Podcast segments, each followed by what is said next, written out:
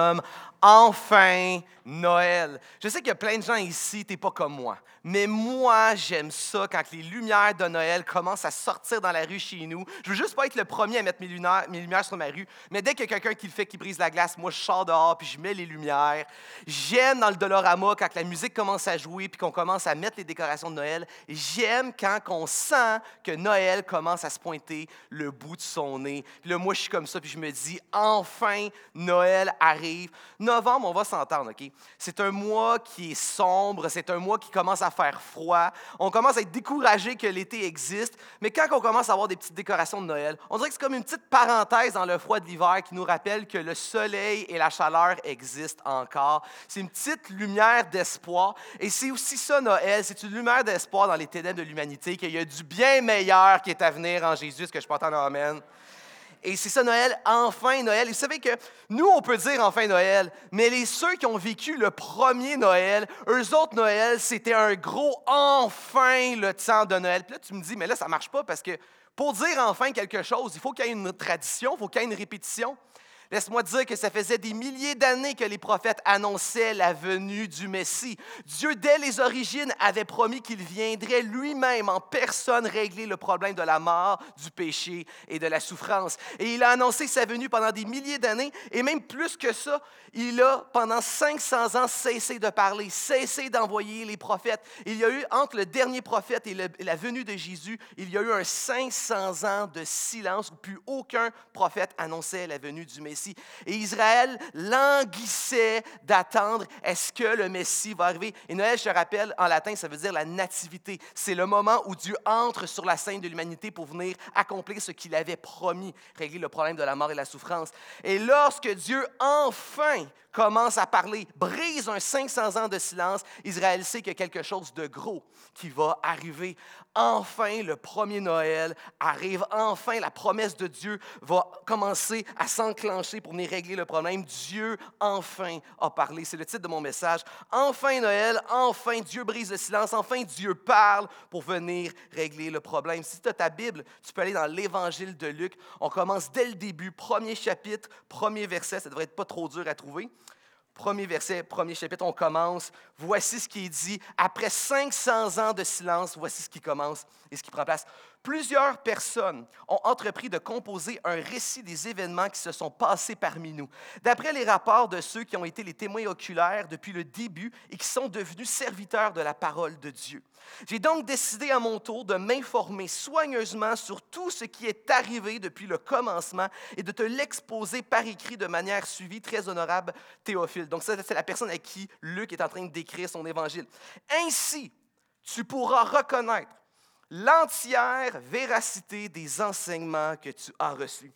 Avant de commencer à expliquer ce qui s'est passé après le, silence de Dieu, la première chose que Luc veut s'assurer à celui qui est en train d'écrire et à nous qui écoutons et qui lisons aujourd'hui son épître, euh, son évangile, désolé, c'est que tout ce qu'il va te dire, tu peux avoir la certitude de la véracité historique des éléments qu'il est en train de t'exposer premièrement.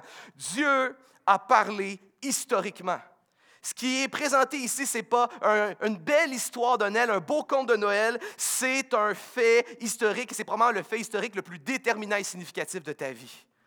Noël est historique. Dieu a parlé historiquement. Vous savez, Dieu a parlé historiquement et Dieu a fourni beaucoup d'éléments pour venir soutenir que tout ceci, comme ce que Luc parle, la véracité historique de tout cela, pour venir nous permettre de nous, nous, nous reposer sur la véracité de ces versets, parce que Dieu aime ceux qui doutent.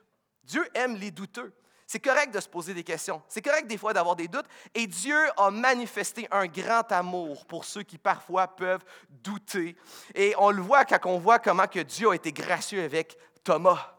Thomas a douté de la résurrection de Jésus. Et Jésus, dans son amour, s'est présenté devant Thomas, a même laissé Thomas toucher sa chair, toucher les trous dans lesquels Jésus avait été percé. Dieu a tellement aimé Thomas qu'il lui a fait grâce de se révéler à lui, de lui montrer qu'il était réellement le Seigneur de la vie, qu'il avait vaincu la mort. Et Thomas, ensuite, a été prêt à aller affronter la mort. Thomas a été persécuté, il est mort dans des souffrances, mais il était prêt à affronter la mort parce qu'il savait que son éternité était entre les mains de Jésus, son Seigneur. Puis encore, on sort d'une série sur la souffrance, pour on se dit, mais Dieu a permis la souffrance de ses apôtres. Mais oui, parce qu'ils deviennent pour nous des témoins qui authentifient l'Évangile. Si Thomas était prêt à souffrir, c'est pas parce qu'il espérait que Jésus soit Seigneur, c'est pas parce qu'il pensait que Jésus était Seigneur, c'est parce qu'il savait que Jésus était le Seigneur de la vie et mieux vaut être fidèle à Jésus pour l'éternité. Thomas, Dieu nous a tellement aimés, ceux qui peuvent avoir des doutes ou des questions, qu'il a fourni Thomas pour être solide. Et les, prophètes de l'Ancien Testament ont écrit le Messie qui était à venir, et les apôtres et leur entourage ont écrit et rendu témoignage du Messie qui est venu en la personne de Jésus. Et le témoignage qu'il nous rend comme Luc est un témoignage qui est fiable, qui est véritable, sur lequel on peut reposer tous nos doutes maintenant. Ça, c'est une grâce à Dieu. Tu même même les historiens modernes aujourd'hui, lorsqu'ils écrivent sur Jésus, sont obligés de reconnaître beaucoup de faits historiques que la parole déclare. La parole, elle est fiable et même les historiens d'aujourd'hui pointent vers la fiabilité des Écritures. Juste quelques historiens que je vais te nommer ici. Regarde, Craig Evans a dit, c'est très connu pour ses écrits sur l'historicité de Jésus, va dire qu'il estime qu'aucun historien sérieux aujourd'hui, peu importe sa confession religieuse, remet en doute l'historicité de Jésus, sa vie, sa mort et tout. Et vous savez que à, toutes les années, quelque part dans les ténèbres de YouTube, sur Internet, tu vas trouver un, soi-disant autoproclamé historien qui va dire euh, que Jésus n'est pas un personnage historique. Juste te dire que chez les vrais historiens, personne ne remet Jésus-Christ en doute. Batterman, un, un, historien reconnu pour être un sceptique notoire, tout en étant un spécialiste de l'époque du Nouveau Testament, va déclarer que toutes ces positions qui déclarent que Jésus n'est pas un personnage historique, toutes ces positions sont extrêmes, rares et peu convaincantes. Richard Burridge aussi va dire, croyez-moi, il n'y a aucun véritable expert digne de ce nom qui remet en doute l'historicité de Jésus.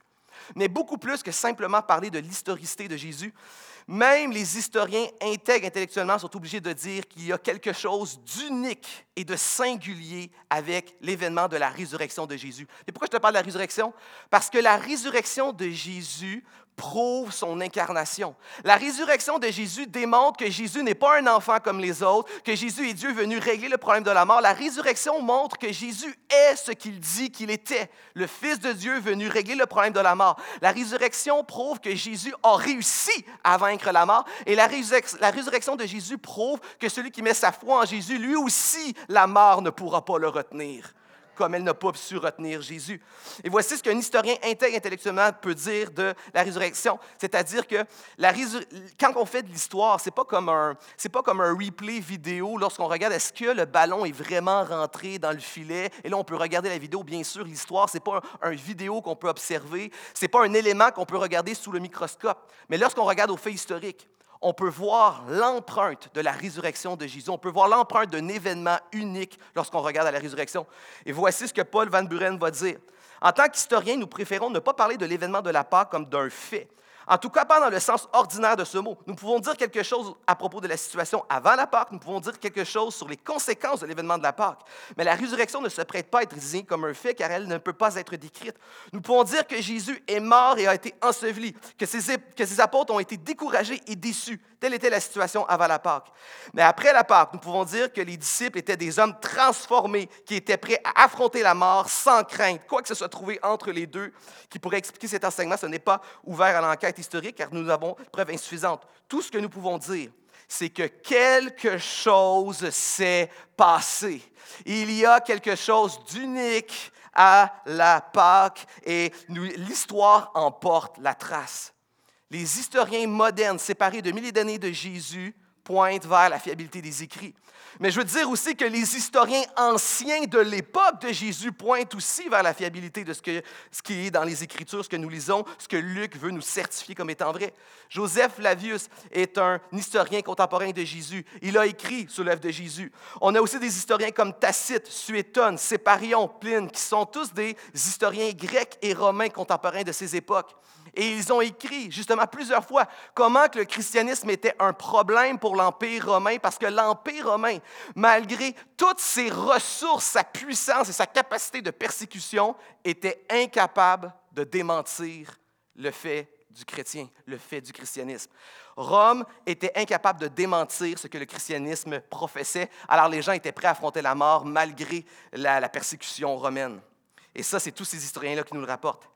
Les textes bibliques eux-mêmes communiquent et pointent vers leur fiabilité. Parce que parfois, on peut se dire, OK, peut-être que peut ces témoignages-là ont déjà eu lieu, mais est-ce que le texte biblique est vraiment fiable? Est-ce que je peux y faire confiance? Est-ce qu'il n'a pas été trafiqué peut-être à travers le temps? À main levée ici, ce n'est pas, pas, pas pour vous prendre au piège. Est-ce qu'il y a des gens ici, vous croyez que Jules César est vraiment existé, que ce qu'on raconte sur lui est vrai? Est-ce qu'il y en a ici, vous croyez en Jules César, personnage historique? Moi aussi, j'y crois. Est-ce que vous savez combien nous avons de copies des guerres de Gaulle? Puis là, je compte pas les astérix là-dedans. Là. Huit copies. Et la copie la plus ancienne, savez-vous, elle a combien de temps d'écart avec le véritable événement historique? 800 ans. C'est parce que ça apparaît à l'écran? 800 ans d'écart entre l'événement historique et la plus vieille que nous avons. En 800 ans, tu as le temps d'en rajouter, d'en amplifier, de, rendre certains événements plus des mythes. Maintenant, juste pour le Nouveau Testament, est-ce que tu sais combien de copies nous avons juste pour le Nouveau Testament? 25 000 copies, 25 000 copies juste pour le Nouveau Testament. Et la copie la plus ancienne, celle qui est la plus proche de l'événement historique, savez-vous combien d'ans d'écart qu'elle a? Cette copie est encore en examen, mais on parle entre 30 et 60 ans d'écart de l'événement original.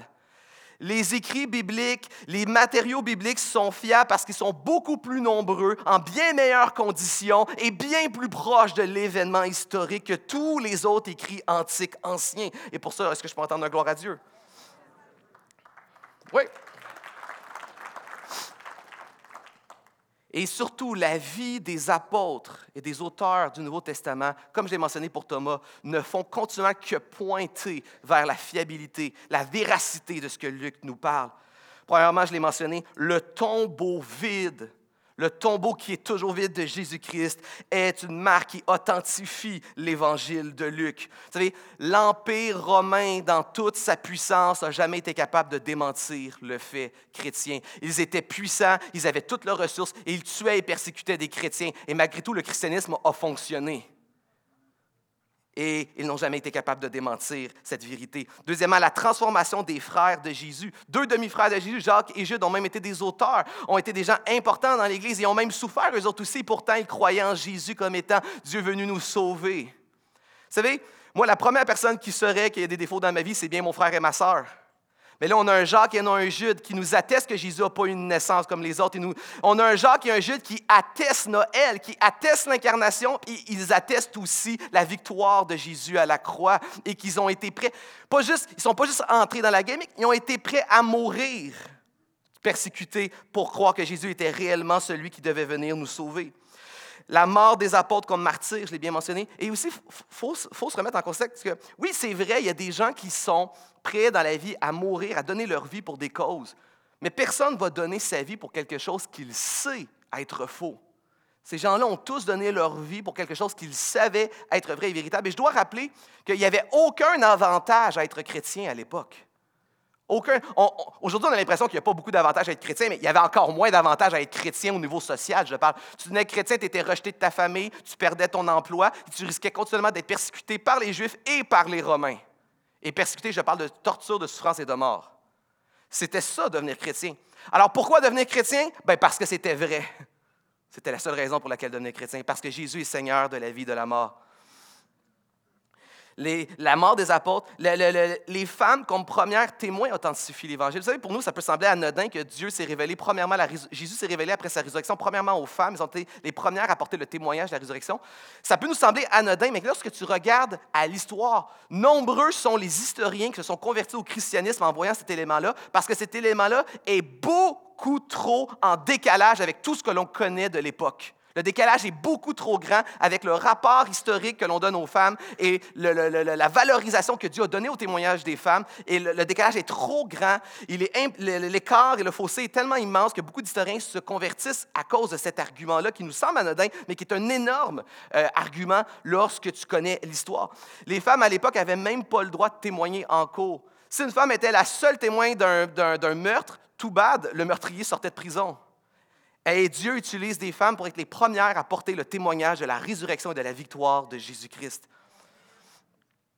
Et toutes les femmes disent Amen. Le grand nombre de, les divergences, désolé, les divergences entre les évangélistes authentifient l'Évangile. Vous savez, les, évangélistes ont rapporté leur témoignage selon leur point de vue, et les divergences ne réduisent pas l'Évangile, mais augmentent l'Évangile.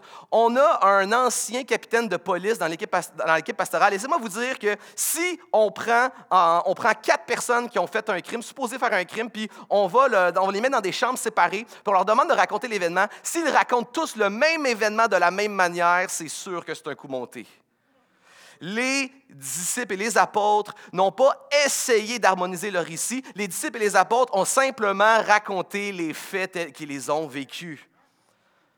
Le grand nombre de témoins a authentifié l'Évangile. Le christianisme a impliqué beaucoup trop de personnes pour que ça allait fonctionner si tout ceci n'était qu'une supercherie. Jésus est ressuscité, il est resté avec eux pendant 40 jours, il a mangé, il a enseigné. À un moment donné, il même révélé à plus de 500 frères à la fois. Beaucoup trop de personnes impliquées pour que ça fonctionne si ceci était, était fragile. La naissance trop rapide en temps et trop près en espace du christianisme authentifie l'Évangile. Vous savez, si je vous raconte l'histoire mythique de quelqu'un qui a vécu il y a mille ans dans un pays lointain, ben c'est facile d'inventer une histoire. C'est très difficile d'aller vérifier les faits. Mais lorsque le christianisme naît, immédiatement là où tout est arrivé, le fait qu'il ait fonctionné montre que tout ce que le christianisme déclarait était véritable et il était fiable. Je te propose une petite phrase mathématique ce matin. Vérifiable plus fiable, euh, vérifiable plus viable égale fiable. Qu'est-ce que je veux dire? Si tout était vérifiable, lorsque le christianisme est né, tout ce qu'on déclarait sur Jésus, ce qu'il avait fait, sa résurrection, si tout à ce moment-là était parfaitement vérifiable. Et que pourtant le christianisme a été aussi viable, il a été viable, il a changé la face du monde, le christianisme, il s'est emparé dans l'Empire romain au complet et encore jusqu'aujourd'hui. Le christianisme était vérifiable et il a été aussi viable, cela veut dire qu'il est fiable parce que tous les éléments étaient vérifiables. Donc, si c'était fragile, si les prétentions du christianisme étaient fragiles, il n'aurait pas eu la vie qu'il a vécue. Et finalement, l'unicité de l'Évangile authentifie l'Évangile. Qu'est-ce que je veux dire? L'Évangile a un message, qui est complètement unique, qui va à contre-courant de tout ce que les philosophies, hypothèses, spéculations humaines euh, pointent. L'homme retourne toujours à la religion. Comment est-ce que tu peux gagner ton ciel? Comment faire pour atteindre le paradis, se créer un paradis, monter au paradis, alors que l'Évangile ne te dit pas comment gagner ton ciel, mais comment le Fils de Dieu a quitté son ciel et est venu à nous faire ce qu'on ne pouvait pas accomplir? Seul l'Évangile communique la grâce. Seul l'Évangile est une bonne nouvelle. Ce n'est pas un bon conseil religieux, c'est la bonne nouvelle, non pas de ce que tu dois accomplir, mais de ce que Dieu a accompli par son Fils, afin que nous soyons réconciliés éternellement avec lui. Et ça, il y a juste dans l'Évangile que tu trouves cette bonne nouvelle-là de la grâce.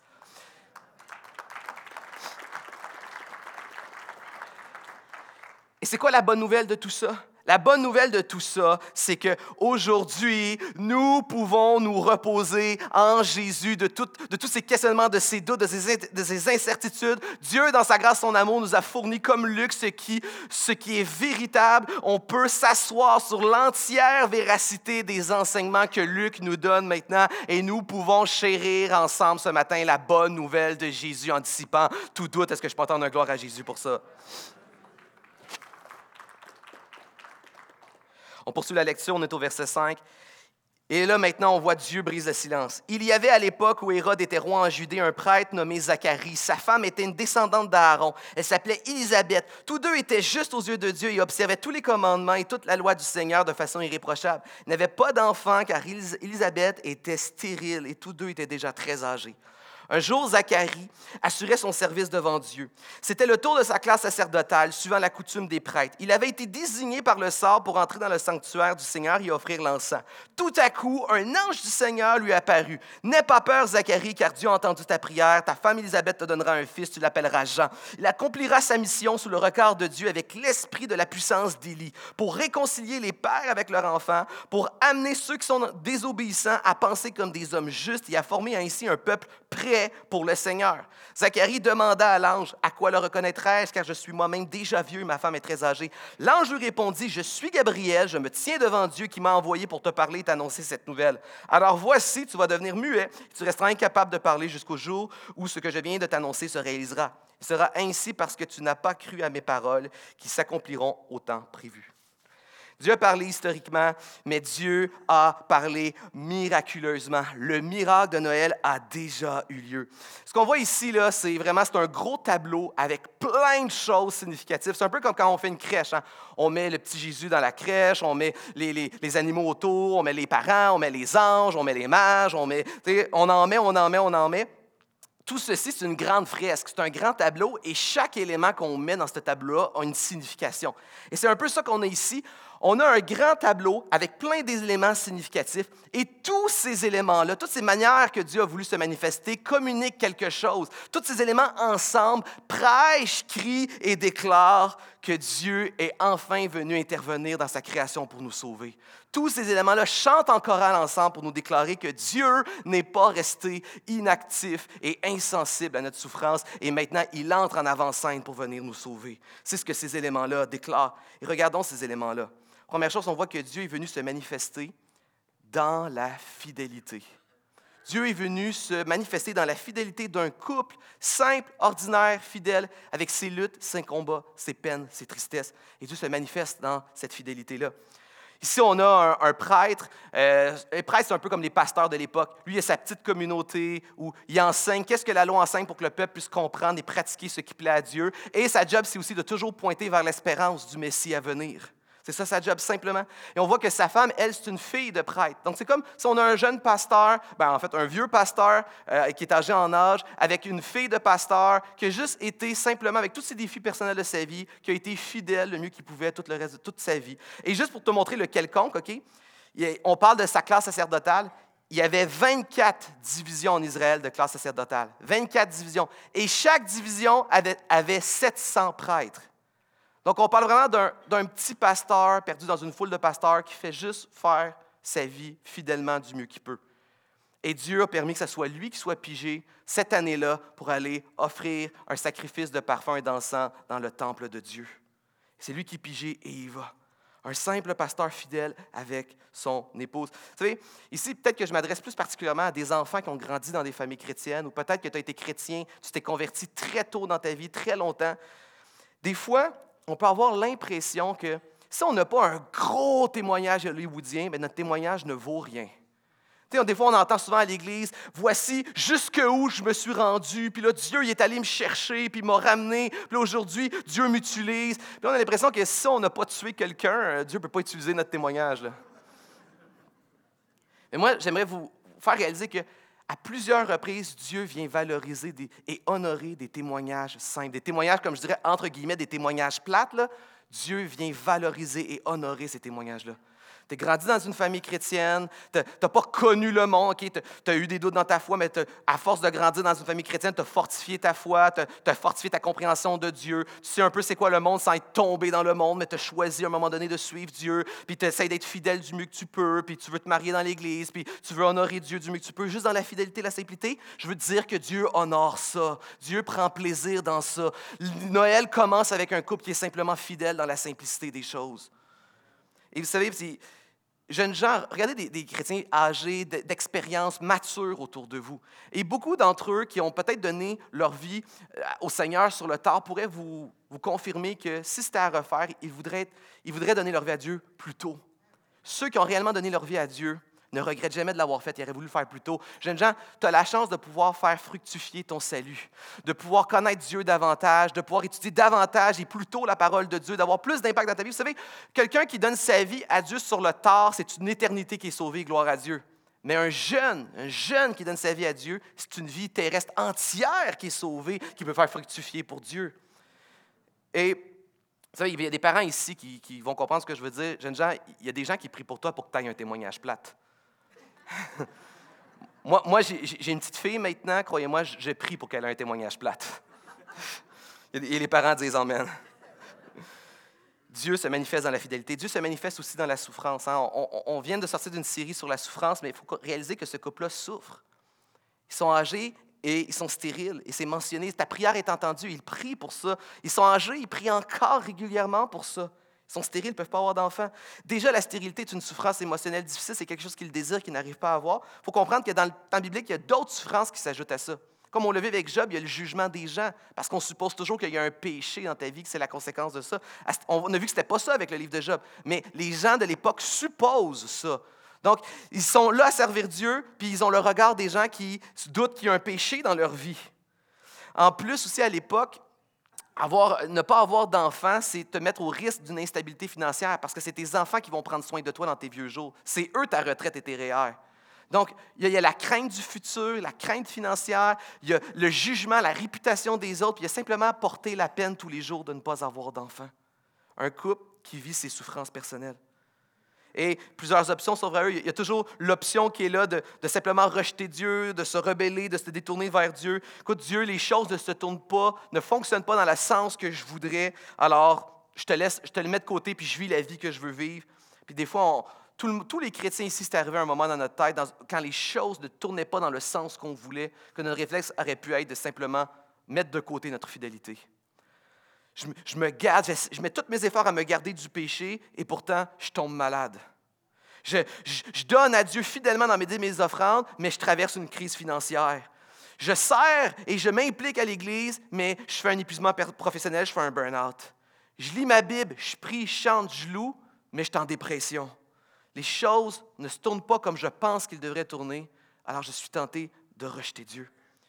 Il y en a d'autres qui ne se rebellent pas envers Dieu, qui continuent de, servir ou de venir à l'Église et tout ça, mais qu'ils entretiennent une image négative de Dieu. Comme si je crois en Dieu, mais maintenant je le perçois comme un père méchant et sévère qui ne me donne pas ce que je mérite. Donc je continue de le servir, mais je le sers avec un cœur qui ne l'aime plus, qui s'est fermé à Dieu. Ce n'est pas ce qu'on voit ici avec Élisabeth et Zacharie. On a un couple qui désire quelque chose de plus longtemps dans leur cœur. Chaque jour est un deuil. Ils continuent de porter une prière qui ne se réalise pas ils sont âgés, donc chaque jour est un deuil. Et pourtant, ils continuent de servir Dieu avec fidélité. Je ne comprends pas la souffrance que je vis. Je ne sais pas pourquoi je l'ai. Je ne comprends pas la raison. Chaque jour, je porte ce deuil-là, mais je sais que Dieu est souverain. Je sais que Dieu est sage. Je sais que Dieu est bon. Même si je ne comprends pas pourquoi, il est souverain, il est sage, il est bon. Je continue d'être fidèle malgré ma souffrance. C'est ce qu'on a avec Elisabeth et Zacharie. Et laissez-moi vous dire, Noël, Noël, ce n'est pas une lumière ou une décoration qui vient camoufler la souffrance. Noël, ce n'est pas Dieu qui vient camoufler la souffrance que tu vis, que tu portes, la souffrance de l'humanité. Noël, c'est le gage historique et miraculeux de Dieu qu'il est venu régler le problème de la souffrance une fois pour toutes. C'est ça, Noël. C'est pas camouflé, c'est le gage que Dieu vient régler. Ce Dieu vient se manifester dans l'institution passée. Donc, Jésus est venu pour accomplir toute la loi de Moïse avec toutes les institutions du passé, prêtre, sacrifice, temple. C'est pas anodin que ça commence avec un prêtre, parce que le Messie est appelé à être notre véritable prêtre. Alors que les prêtres pointaient vers Jésus, Jésus, l'Épître aux Hébreux va nous dire que Jésus, c'est le prêtre par excellence. C'est celui qui va faire notre service, qui va nous représenter, être notre médiateur et notre représentant, le représentant de l'humanité devant le Père pour toujours. Il est notre médiateur il est homme comme nous pour s'identifier, mais il est en même temps à la fois Dieu pour pouvoir rencontrer tous les critères de perfection et les standards parfaits de Dieu qu'on était incapable d'accomplir et de rencontrer. Il est parfait pour nous, à notre place devant Dieu. Il est notre médiateur devant Dieu. On a un prêtre imparfait, Zacharie, mais qui pointe vers Jésus qui sera notre prêtre parfait devant Dieu. Zacharie qui est là en train d'officier un sacrifice quand l'ange est en train de se présenter, parce que Jésus est lui-même notre sacrifice. Jésus est non seulement le prêtre parfait, mais il est le prêtre parfait qui s'offre lui-même en sacrifice pour détourner le péché de notre vie devant Dieu, pour qu'il n'y ait plus de péché entre nous et Dieu. Jésus est le prêtre parfait qui s'offre lui-même en sacrifice parfait. Et il se manifeste dans le temple de Dieu. Le temple de Dieu était le symbole de l'endroit où le ciel et la terre connecte, l'endroit où le ciel et la terre fusionnent. La parole de Dieu nous révèle que Jésus est cet endroit où le ciel et la terre fusionnent ensemble. C'est pourquoi Jésus va déclarer Détruisez le temple et je le reconstruis en trois jours. Et le texte nous dit qu'il parlait de son corps. Jésus est le véritable temple de Dieu, cet endroit où le ciel et la terre fusionnent. Et Jésus vient accomplir justement la loi et les rituels. On parle de loi de Moïse, on parle des rituels. Jésus est venu accomplir la loi, c'est-à-dire est allé être cette perfection que nous, sans péché que nous étions incapables de faire, et il a accompli les rituels, il a pardonné notre péché à la croix sur un sacrifice que nous n'aurions jamais été capables de pardonner. Une éternité entière en enfer ne pourrait pas épuiser notre dette envers un Dieu éternel, et pourtant Jésus est venu payer tout ça pour nous. Il se manifeste dans l'institution passée, il se manifeste conformément aux promesses de la parole. Jésus est venu non seulement accomplir la loi de Moïse, mais il est venu aussi accomplir toutes les promesses des prophètes à son propos. Ici, on parle, de, que Jean-Baptiste, l'enfant qu'Élisabeth va porter, va être le prophète qui va venir annoncer et présenter à Israël son, Messie. On est en train de, voir ici l'accomplissement des promesses et des prophètes qui annonçaient la venue de Jésus. Donc, on a un ange qui vient annoncer le prophète qui qui est une fois pour toutes le bon prophète qui va présenter à Israël son sauveur, son salut. Ici, on fait une référence à Isaïe 40. Isaïe 40, c'est cette prophétie où on dit que, que justement, il va venir du désert celui qui crie dans le désert et qui prépare la voie du Seigneur. Ici, c'est enfin lui, c'est Jean-Baptiste. En fait, je te rappelle encore une fois, comme je l'ai dit au début, qu'il y a eu 500 ans en Israël où il n'y avait aucun prophète qui était là. Dieu avait cessé d'envoyer des prophètes. Israël était simplement dans l'attente que Dieu vienne accomplir cette promesse et ce salut qu'il avait tant longtemps annoncé d'avance avec tous les, prophètes. Le dernier prophète, le dernier prophète de l'Ancien Testament, 500 ans auparavant, Zacharie, avait été tué dans le temple, entre la porte du temple et l'endroit où on offre les sacrifices, il a été tué. Et là, 500 ans plus tard, on a le prêtre Zacharie qui est là, et entre la porte et l'endroit où on offre les sacrifices, il y a un ange qui apparaît et qui lui dit maintenant, Dieu reprend la parole et déclare que le temps est venu maintenant d'accomplir mes promesses. Et il est là, il est prêt à accomplir ses promesses. Il lui dit, l'enfant que tu vas avoir, ça va être ce prophète qui avait été énoncé par Isaïe, avec qui va avoir le même esprit d'Élie. Et lui, là, c'est le, le, dernier prophète de l'Ancien Testament. Il vient pas dire que, attendez encore patience, le Messie va venir. Non, il vient pas vous dire que le Messie s'en vient ce prophète-là, il vient présenter à Israël son sauveur. Ce, prophète-là, Jean-Baptiste, il ne vient pas dire qu'un Messie arrive. Il vient vous dire, Israël, peuple de Dieu, voici ton époux, voici ton Seigneur, voici ton sauveur qui vient te racheter, pardonner tes péchés et te réconcilier avec Dieu pour toujours. C'est ça qui est en train de prendre place ici.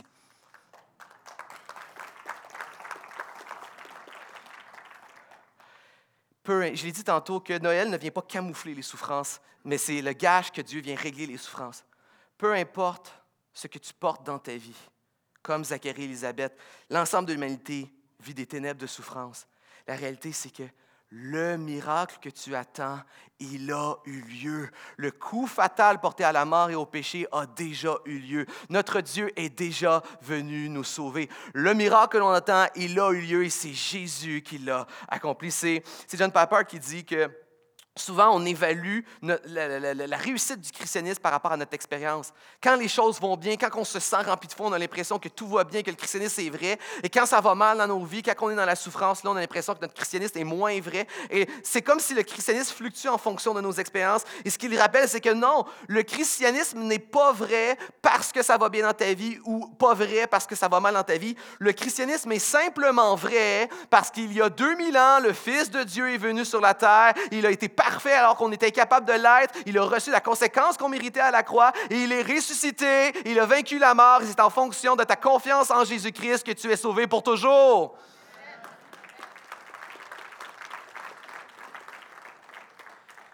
Dieu a parlé historiquement, miraculeusement. Dieu a parlé prophétiquement. On termine la portion. Le moment arriva où Élisabeth devait accoucher. Elle donna naissance à un fils. Tout le monde voulait l'appeler Zacharie comme son père. Mais sa mère dit non, il s'appellera Jean. Mais lui fit-on remarquer, personne dans ta famille ne porte ce nom-là. Alors ils l'interrogèrent le père. Zacharie se fit apporter une tablette et au grand étonnement de tous, il traça ces mots. Son nom est Jean. À, cet instant, sa bouche s'ouvrit, sa langue se délia. Il parlait et louait Dieu. Zacharie, son père, fut rempli de l'Esprit Saint, prophétisant en ces termes. Loué soit le Seigneur Dieu du peuple d'Israël, car il a pris soin de son peuple, il l'a délivré. Pour nous, il a fait naître parmi les descendants du roi de David, son serviteur, un libérateur plein de force. Il vient d'accomplir la promesse qu'il avait faite depuis les premiers temps par la voix de ses saints prophètes. Et toi, petit enfant, tu seras appelé prophète du Très-Haut, car devant le Seigneur, tu marcheras, comme j'ai mentionné, en précurseur pour préparer sa route, en faisant savoir à son peuple que Dieu lui donne le salut et qu'il pardonne ses péchés. Le petit enfant grandissait et son esprit se fortifiait. Plus tard, il vécut dans les lieux déserts jusqu'au jour où il se manifesta publiquement au peuple d'Israël. Dieu parle prophétiquement. Vous voyez c'est intéressant, comme quand ça fait 500 ans que Dieu retient sa parole, et là, enfin, il envoie un ange pour dire que le temps de Noël, le temps de la naissance est arrivé, le temps où il entre sur le, devant de la scène historique est arrivé, et là, Zacharie le met en doute, et qu'est-ce qui se passe? Dieu reprend la parole de Zacharie.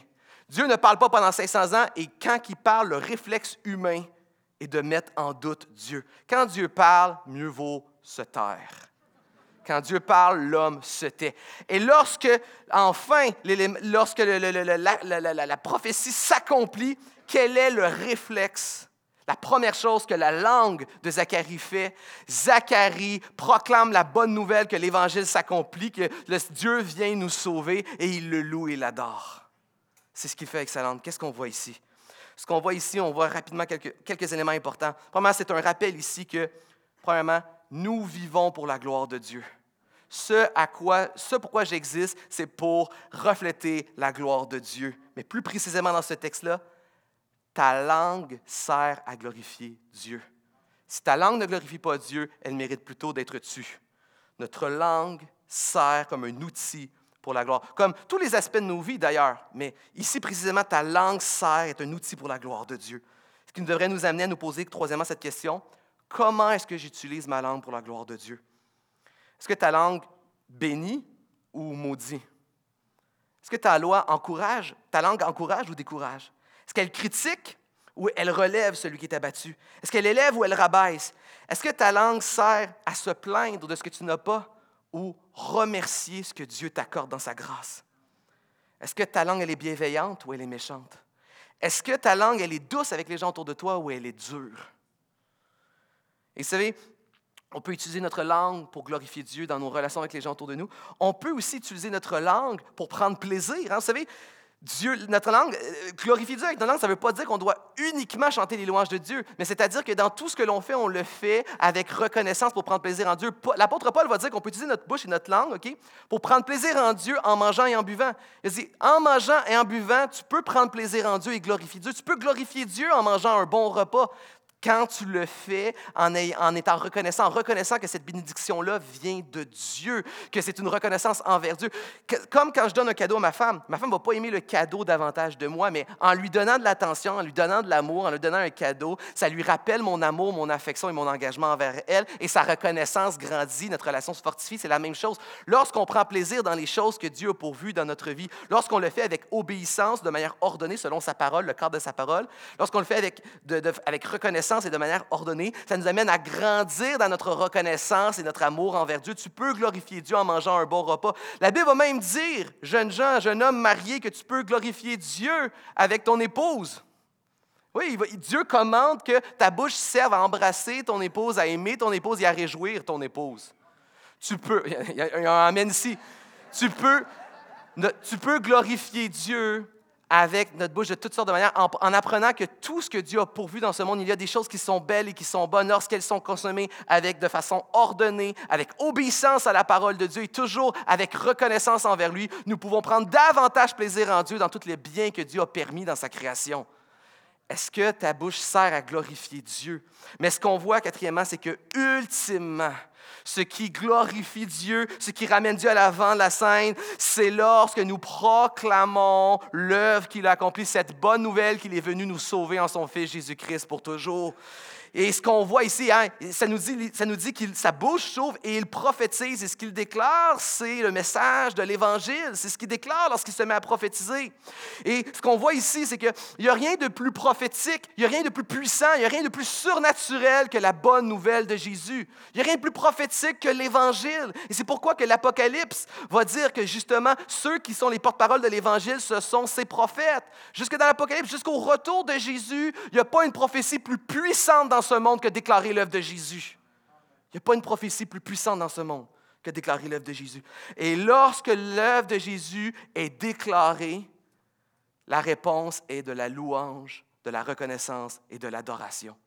Je vais inviter les musiciens. On arrive à la fin. On voit que Dieu a parlé historiquement. Tu peux te reposer de tes doutes et, et, prendre plaisir dans la véracité de ses faits. Dieu a parlé miraculeusement. Tu peux prendre courage. Le miracle qui nous sauve a déjà eu lieu. Dieu a parlé prophétiquement. Retrouvons-nous dans ce pourquoi on a été créé. On a été créé pour le glorifier. On a été créé pour prendre plaisir avec lui dans tous les aspects de notre vie, ainsi notre langue. On a été créé aussi pour déclarer prophétiquement l'œuvre de Jésus jusqu'à son retour. Et on voit que Dieu parle maintenant. Alors qu'on déclare jusqu'à son retour, comme un écho, on déclare cette prophétie de la bonne nouvelle de Jésus, la réponse que, nous devons avoir, être humains, à cette, bonne nouvelle, c'est de, s'approprier, de la saisir avec joie, amour, reconnaissance dans la louange et dans l'adoration. Lorsque tu regardes dans le texte de, de, la naissance de Jésus en Luc, il y a de la louange partout. À chaque fois qu'on annonce la venue du Messie, la réaction, elle est toujours de la louange, elle est toujours de l'adoration, elle est toujours de la reconnaissance, continuellement.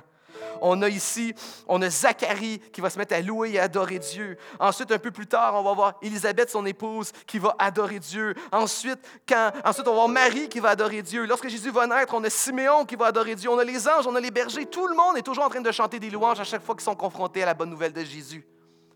Lorsqu'on déclare la bonne nouvelle de Jésus, la seule chose qu'on peut faire, c'est s'approprier cette bonne nouvelle-là dans la louange et dans l'adoration. J'ai vécu quelque chose il y a deux semaines. Euh, proche de chez nous, on a une petite piscine euh, publique est, euh, intérieure qui est vraiment incroyablement belle et le fun. Et une activité qu'on aime beaucoup faire avec notre petite fille de un an, c'est d'aller à la piscine. on reste dans, la petite pataugeoire. Elle, a du plaisir. Elle, vraiment, elle est remplie de joie et d'émerveillement dans, dans, dans, tous les petits jets d'eau dans la, dans la pataugeoire. C'est fun de la voir, comment elle, elle aime cette activité-là. Et à un moment donné, elle s'approche elle, marche encore à quatre pattes. Elle est capable de se tenir debout, mais elle marche à quatre pattes. Et elle s'approche de la glissoire. Et là, elle est capable normalement de se tenir sur la glissoire et de la monter, puis ensuite de s'asseoir puis de glisser dans l'eau. Et là, elle s'approche de la petite, la petite glissoire de bébé et elle met sa main pour se lever debout et sa main glisse. Et là, elle se cogne le visage sur la, sur la, rambarde de la glissoire et tombe le visage dans l'eau. Moi, je suis le père, je suis là, je me, je me, je me, je me, je me, garoche en québécois dessus, je la sors de l'eau, et là, ta voix qui pleure avec l'eau, un petit, un petit filet de sang parce qu'elle s'est cognée les gencives, et là, elle pleure, et là, je la prends sur moi, et là, ça grippe fort après moi, et, et, et, elle n'a rien d'autre qu'elle peut faire que simplement s'agripper après son père qui vient de la cité. Je l'ai sortie de, l'eau qui l'étouffait, la sort de son eau, de son sang, de son étouffement. Elle peut absolument rien, elle peut pas nager, elle peut pas se tenir debout. Moi, je suis le père qui arrive, qui fait juste la prendre, la prendre dans mes bras. Et elle, est agrippée après moi avec son petit visage d'enfant qui vient d'être traumatisé. Elle s'agrippe de toutes ses forces après moi, mais en, en fait, je la tiens. C'est pas elle qui me tient, c'est moi qui la tiens. La seule chose qu'elle peut faire quand je viens la sauver, c'est s'agripper après moi, alors que, je l'ai sortie de, son eau, de sa souffrance, de sa blessure, elle est dans mes bras, elle est en sécurité. Tout ce qu'elle peut faire, c'est s'accrocher après moi. Puis même là, c'est moi qui la tiens. Est-ce qu'elle sait pas, c'est que moi je suis paniqué puis je cherche maman dans, dans la piscine? Mais elle est accrochée après moi et tout va bien. Papa est là. Et lorsque, lorsqu'on réalise réellement, si on est honnête, on s'arrête et on regarde vraiment aux vraies ténèbres de notre vie, et on réalise comment que Dieu a envoyé son Fils. C'est son bras qui vient nous sortir de nos ténèbres, de notre sang, de notre trou qui nous étouffe. Il nous sort de la noyade. La seule chose qu'on peut faire, et c'est lui qui nous tient, la seule chose qu'on peut faire, c'est s'agripper après lui. Alors qu'on est dans un texte qui est saturé de louanges et d'adoration, Église, est-ce qu'on peut se lever et aller nous-mêmes en louange? Et approprions-nous, saisissons-nous de cette bonne nouvelle. Notre Père nous a envoyé son Fils nous sortir des ténèbres, de la noyade, de nos souffrances, de nos péchés, de notre sang. Approprions-nous cette belle œuvre dans la louange et dans l'adoration.